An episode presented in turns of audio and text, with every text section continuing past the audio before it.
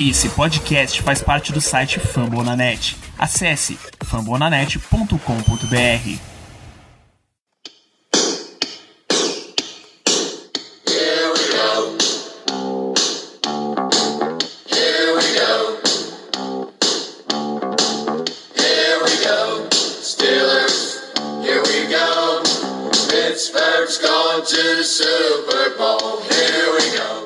Muito bem, pessoal, estamos começando mais uma edição do Black Yellow Brasil Podcast, episódio 227 desse seu programa sobre Pittsburgh Steelers para todo o Brasil, direto de fambonanet.com.br, do Spotify, Deezer, iTunes, Apple Podcasts ou do lugar que você quiser. Eu sou Danilo Batista, sou seu host mais um episódio de pré-jogo, pré-rodada. Estamos aqui em passos finais de preparação para Steelers em Packers, jogo desse domingo, às 17h30. É o jogo da ESPN, tá? No, na televisão brasileira. Nos Estados Unidos é o jogo da equipe do Jim Nantz, do Tony Romo, aquela equipe número 1 um da CBS que todo mundo aprendeu a gostar. Ou seja, toda a pompa e circunstância para esse jogo que promete ser terrível para os Steelers. A gente normalmente viria aqui nesse programa para dar dose de otimismo para vocês, que, pô, vai ser um jogaço, que o Steelers está pronto para isso, mas o que as últimas duas semanas mostram é que tá bem longe de estar tá pronto para isso. Tá? Tem pouquíssimos indícios positivos vindo desse time e é nesse tom meio triste que a gente vai comentar um pouquinho aqui sobre o que esperar para essa partida. Bom, é o primeiro Ben Roethlisberger contra Aaron Rodgers, é o primeiro confronto entre esses dois quarterbacks desde o Super Bowl 45 vocês sabem que o Packers foi campeão do Super Bowl 45, aquele fumble do Rashad Mendenhall na campanha que seria a virada dos Steelers. Felizmente o Clay Matthews não tá mais no Packers para contar essa história, mas o Aaron Rodgers ainda tá, né? E ele é um dos, dos grandes personagens aí cara que depois da derrota na semana 1, uma derrota bem feia contra o Saints, Rodgers se reencontrou de novo, achou ali o seu jogo e voltou a jogar em nível MVP, passeou em cima do Lions em Monday Night Football, jogou muito bem contra o 49ers em Sunday Night Football, então toda a mídia americana assistiu o Packers em dois prime times, que só dá mais material para eles falarem sobre o Packers. É, continua a parceria muito forte entre o Aaron Rodgers com o Davante Adams como wide receiver, com o Aaron Jones como running back. Esse trio ainda faz os grandes estragos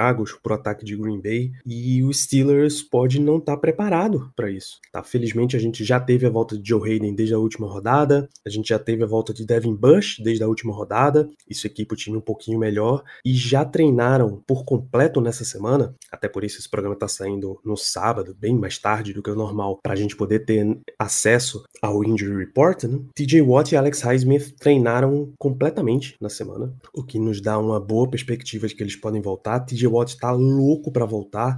É um jogo no Wisconsin, é o estado em que ele cresceu e se desenvolveu para o futebol americano. Os irmãos Watt vêm da Universidade de Wisconsin, né? todos eles. E se a gente tiver de volta Watt e Highsmith em nível próximo do que eles jogaram contra o Bills, a gente pode ter uma chance. Né? O Nick Bolsa mostrou que existem oportunidades ali para serem exploradas na OL do Packers, que um trio com o TJ Watt, com o Melvin Ingram, com o Alex Highsmith consegue jogar ali agora. O Steelers precisa colocar esses caras nas oportunidades certas. Se eles fizerem com os três do jeito que fizeram com Melvin Ingram contra o Bengals, esquece, não, não vai ter a menor chance. Todo o poder que os Steelers têm nessa partida, todas as cartas estão na defesa, né? Então o time precisa voltar a usar eles de maneira coerente. Parece que desaprendeu. E aí, nesse sentido de desaprender, você pode voltar para o ataque também. Tudo aquilo que a gente esperava que fosse ter nesse ataque, de movimentações, de chamadas mais criativas, de variedade. Aproveita que você tem três wide receivers bem diferentes e complementares, e aí o Deontay Johnson treinou completo também, deve voltar nesse jogo. Najee Harris para melhorar muito a situação de jogo corrido. O Pat Frymouth como Tyrande para receber muito melhor do que Eric Ebron vinha recebendo. Você tem oportunidade de fazer coisas diferentes. Você pode usar um Ray McLeod como um wide receiver mais rápido para jogadas mais explosivas, mas o Steelers não fez nada disso. Ou ele entrega a bola na mão do Najee Harris, ou ele faz um check down, ou ele vai fazer um passe curto na direção das laterais. Quase nada sai pelo centro. O Steelers não explora pelo centro, nem Juju em rota cruzada. Quem cruza a rota pelo meio é para fazer uma pick play, para interromper o trajeto do defensor do centro indo para o lado externo, para que o lado externo tenha menos bloqueadores à frente dele. Então, toda a variedade que a gente esperava do Steelers, toda a criatividade não tá aparecendo. A chama de esperança que a gente tem é aquele princípio de que o Steelers sempre se adequa ao seu oponente. Se é um, um time de alto calibre, ele tenta jogar em alto calibre para igualar o jogo. É só nisso que a gente está se, se agarrando aqui, as únicas esperanças para que esse seja um jogo bom. Eu repito, aperta os cintos porque todas as expectativas são terríveis. São terríveis. A gente está falando de ataque, Chuck Socorafor tá fora desse jogo, ele tá no protocolo de concussão, ou seja, a gente deve ver Joe Haig como right tackle, já que Zach Benny ainda não tá recuperado. Então, se promover mudanças nessa linha ofensiva agora, nessa situação, é pior ainda, cara. O tanto que Kenny Clark jogou no Sunday Night Football do Packers contra o Niners fez um inferno na vida do Garopolo, ele vai fazer de novo, tá? Vai fazer de novo, anota, espera, pode se resignar, porque vai ser bem, bem difícil. O Kenny Clark, o Preston Smith e o Rashan Gary partindo para cima da OL dos Steelers. Ou é só ele na marra, encontra um ritmo, encontra um jeito de jogar, ou então vai ser muito difícil pro time resistir. São, infelizmente, péssimas perspectivas dos Steelers para esse jogo. Bom, na sequência aqui desse episódio, vocês vão contar com o Injury Report da Nájila, tá trazendo aí quais são a situação dos nossos jogadores e para falar um pouquinho do lado do Packers, eu tenho a presença do Vitor de Franco, ele que é do Packers BR e vai contar pra gente o que esperar de Green Bay. Então, você já sabe os recados que eu tenho que dar aqui, segue lá BlackYellowBR no Twitter, no Instagram, no Telegram, tá? acompanha twitch.tv BlackYellowBR que a gente entra ao vivo assim que terminar o jogo e esse podcast você encontra nos melhores lugares, além de fambonanet.com.br, essa nossa casa aí de conteúdo de esportes americanos. Você pode encontrar nas principais redes de podcast, no Spotify, Apple Podcasts, Google Podcasts, Amazon Music, Deezer ou nos principais aplicativos, é só escolher o seu e compartilha esse aqui para os seus amigos para a gente chegar cada vez a mais e mais torcedores de Steelers, para a gente ter mais gente com quem segurar a mão, porque vai ser uma, é, uma viagem bem turbulenta aí. Então fica aí com o Injury Report da Nájila, o papo com o Vitor. Nos vemos no próximo episódio. Um grande abraço. E aí, pessoal, tudo bem? Olha eu aqui mais uma semana. Vamos falar um pouquinho sobre as lesões do nosso Pittsburgh Steelers. Acho que para começar seria interessante a gente falar sobre a cãibra mental que o time sofreu contra o Bengals, né? Porque só isso poderia justificar esse jogo horroroso que foi. É, mas vamos seguir, né? Mais uma semana, mais uma semana de sofrimento para o torcedor de Pittsburgh. Agora contra o Packers. Eu nem acredito que eu vou ter que assistir esse jogo, mas enfim, é a vida. Vamos falar um pouquinho de coisa boa e não é TechPix. A gente vai falar de TJ Watt, que graças a Deus valeu a pena as nossas orações pela virilha dele, né? É, e ele treinou de forma integral na quinta-feira, isso já é um excelente sinal.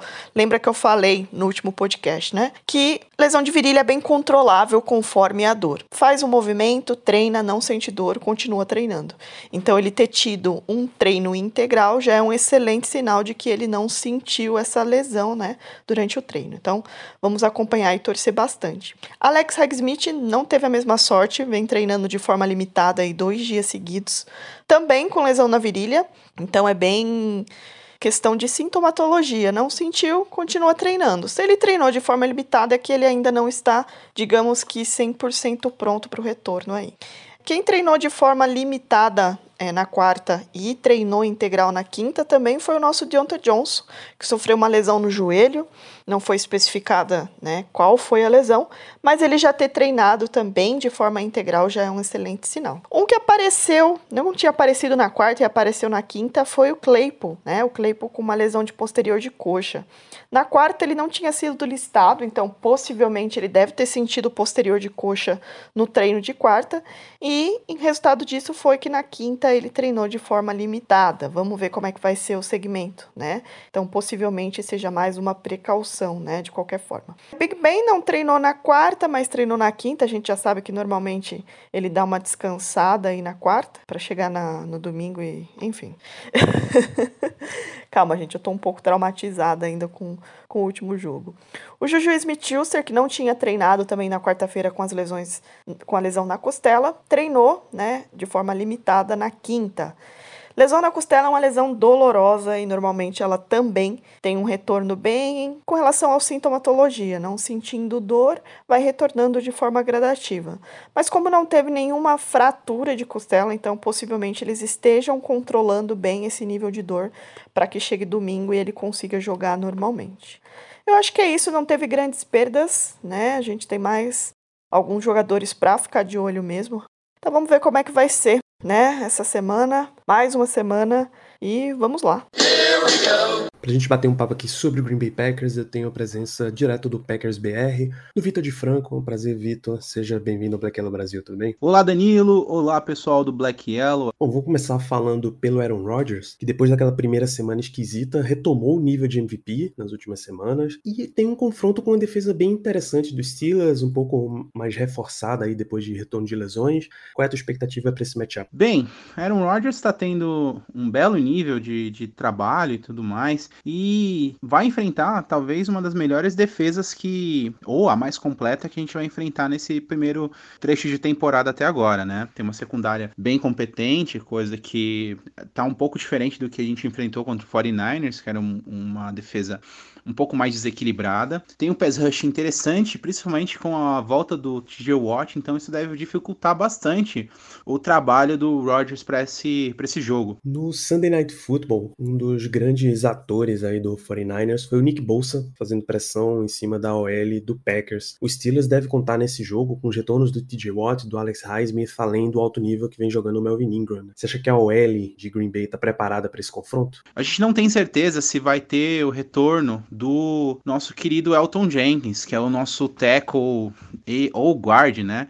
E ele não, não vai conseguir, talvez, jogar. Isso é um problema pra gente, jogar contra essa forte DL, essa forte, esse forte pass rush do, do time, do Steelers, sem o, o Elton Jenkins, né? Por mais que o, o Yosh Nijman teve um bom jogo contra o Nick Bossa, não, não sei se vai, vai conseguir repetir a mesma coisa, principalmente por causa do, play, do playbook, né? Que foi todo mexido todo o plano de jogo foi alterado para deixar o Nijman em, em, situações mais confortáveis possíveis. E aí, Vitor, ainda nesse tópico meio de pressão, mas invertendo o jogo, passando pro front seven do Packers, o Kenny Clark e seus amigos ali, o Russian Gary, o Preston Smith, eles jogaram muito, destruíram a, a linha ofensiva do Niners com frequência, e aí eles têm uma linha ofensiva dos Steelers que ainda tá tentando achar qualquer espécie de ritmo. O quanto você acha que eles vão destruir de novo nessa semana? Quanto à defesa, eu acredito que a gente vai ter uma partida um pouco melhor. Pelo que eu vi do, do Steelers, a OL do Steelers não tá muito bem na temporada. Isso é um, é um bom fator para o time do Packers, principalmente por dentro, né? O Kenny Clark tá jogando absurdamente, é o líder de pressões do time, um dos melhores jogadores de interior de linha da NFL, e isso vai ser um fator de destaque ali. Nossos linebackers também estão em bom ritmo, né? Tô gostando de ver o Drevon de Campbell em, em campo, tá conseguindo mostrar muito bem o seu serviço. E o único problema pra gente é a ausência, talvez definitivo pro resto da temporada do, do Zadar Smith. Ele não vai jogar, provavelmente não vai jogar boa parte dessa temporada, talvez não jogue ela inteira. Isso é um problema. Mas ainda bem que a gente está tendo uma, um, bons trabalhos do Rashan Gary, nossa escolha de primeira, de primeira rodada de dois anos atrás. Está evoluindo bastante, está conseguindo pressionar bem pela lateral de, da OL. E a rotação da DL do Packers está conseguindo formar bons times e conseguir pressionar bem o QB. Em termos ofensivos, o Steelers está bem, bem morto. Assim, um ataque pedestre, praticamente nulo. Traz alguma preocupação no confronto com a defesa do Packers para você? Isso talvez seja um bom fator para a gente, né?